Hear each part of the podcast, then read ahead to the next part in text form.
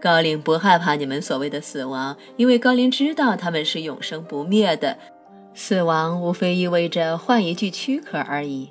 高龄往往能够在一具肉体之内生活无限久，因为高龄知道如何照顾身体和环境。假如由于客观规律方面的原因，高龄的身体丧失了其功能，高龄将会义无反顾地离开它，高高兴兴地将这躯壳还给大自然去回收利用。这就是你们所理解的“尘归尘，土归土”。我想回到你刚才说的一句话，你说高龄社会没有法律，但有人不遵守三角守则呢？那怎么办？把他枪毙了吗？不会的，不会枪毙的。高龄社会没有审判或者惩罚，只有对继承事实和有益之事的观察。其他高龄会仔细地向这个生灵解释继承事实，也就是他做的事并非有益之事。假如某件事对集体无益，那么他最终也不会给个人带来好处，因为个人就是集体，集体就是个人。所有高龄很早就懂得这个道理，通常是在你们所谓的青少年期就懂了，因而极少有高龄会造成那种并非有益之事的继承事实。但假如有人这么做了呢？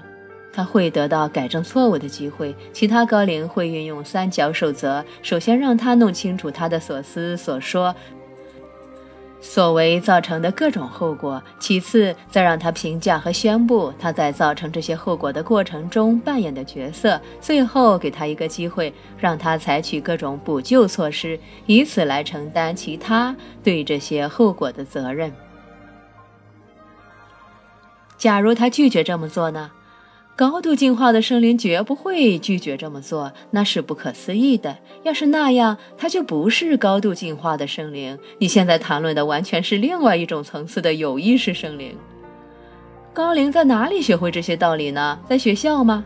高龄社会没有学校系统，只有一个提醒后代继承事实和有益之事的教育过程。抚育后代的是老年人，而不是那些生下他们的人。不过，在这个学习过程中，他们不是非跟父母分开不可，父母随时都可以和他们在一起，而且想陪他们多久就可以。在你们所谓的学校，其实最好翻译成学习时间。后代自己设定课程，自行选择他们想要掌握的技能，而不是学习那些其他生灵要求他们学习的东西。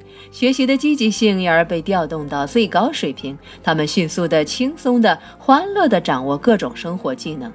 三角守则并非通过死记硬背灌输给年轻高龄，而是通过大人以身作则，让孩子在潜移默化中加以接受。其实，三角守则并非真的是成文的规定，但在你们的语言里，这种说法是最为贴切的而已。在你们的社会里，大人希望孩子学习的是一套，而他们的行为表现出来的又是另外一套。而在高度进化的社会，大人知道孩子会做那些他们看到别人做的事情。高龄绝对不会让子女在电视机前一坐几个小时，任由他们去看那些儿童不宜的画面。这种做法在高龄看来是不可理喻的。你们先做了这样的事情，然后等到你们的后代突然做出怪异的行为时，又否认那些画面是罪魁祸首，这在高龄看来也是不可理喻的。我愿意再次指出，高龄社会和人类社会的区别，其实可以归结到一个非常简单的因素，我们称其为如实的观察。在高龄社会，生灵承认他们看到的一切；在人类社会，许多人否认他们目睹的景象。他们明明看到电视毁掉他们的子女，却无视这一点；他们明明看到暴力和失败，居然被当成娱乐，却否认这其中有矛盾。他们发现烟草伤害身体，却假装事实并非如此。他们明明看到有个父亲成天嗜酒虐待家人，而全家人却都否定这个事实，并且不让别人对此说一句话。几千年来，他们发现宗教完全无法改变大众的行为，但这一点也遭到否认。他们非常清楚地看到，政府给人民带来的是压迫多过帮助，却否认这一点。他们明明看到医疗保健系统其实是疾病维护系统，用在预防疾病上的资源只有十分之一，用在治疗疾病上的资源倒占了十分之九。明明看到有关机构为了赚钱，根本不愿意教人们怎样通过运动、饮食和作息来保持身体健康，却否认这一点。他们强迫动物吃下添加化工品的食物，然后再将这些动物杀死，食用它们的肉。他们明明看到这种做法对健康毫无益处，却否认他们看到的事实。他们不止这么过分呢，他们试图起诉那些敢于讨论这个话题的谈话节目主持人。你知道吗？有一本很好的书是关于食物这个题材的，他提出了很多锐见。这本书叫做《新世纪饮食》，作者是约翰·罗宾斯。人们将会去看那本书，然后否认、否认、否认他言之有理。这就是关键所在。你们大多数人生活在否认之中，他们不但否认身边每个人都看到的明摆着的事实，而且还否认着他们自己亲眼看到的景象。他们否认他们个人的感受，最终还否认他们自己的真相。高度进化的生灵不否认任何东西。你们有些人正在达到这种境界。他们观察继承事实，他们清楚地知道什么是有益之事。只要使用这些简单的工具，生活将会变得很简单，大过程将会得到尊重。是的，但这个大过程的原理是什么呢？为了回答这个问题，我必须重申这套对话录反复提起的一个道理：一切取决于你们在你们心目中的身份以及你们想要做的事情。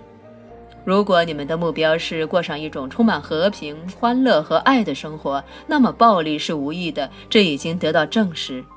如果你们的目标是过上一种健康长寿的生活，那么食用死肉、吸入致癌物质、饮用麻痹神经和让大脑发热的液体是无益的，这已经得到证实。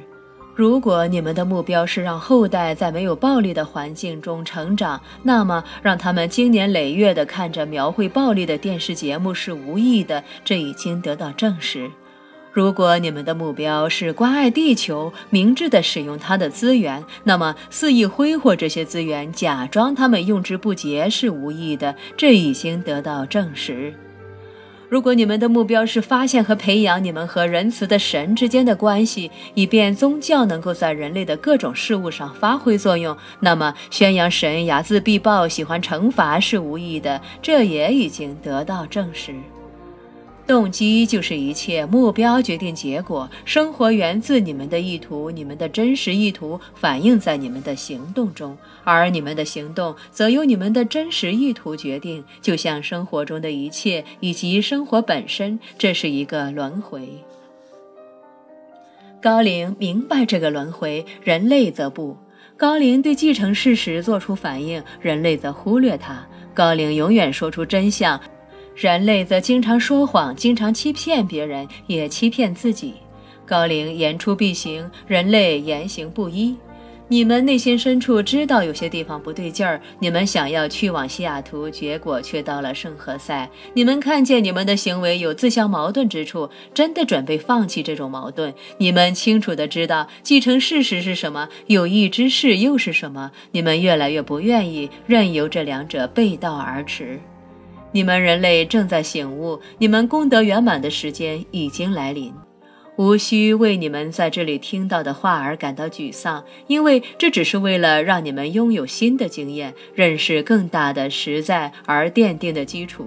你们正要跨入新的境界。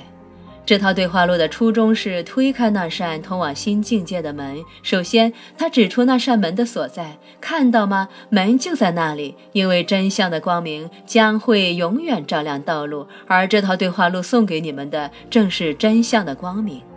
接受这个事实，并在生活中体现它；把握这个真相，并分享它；拥抱这个真相，并永远永远珍惜它。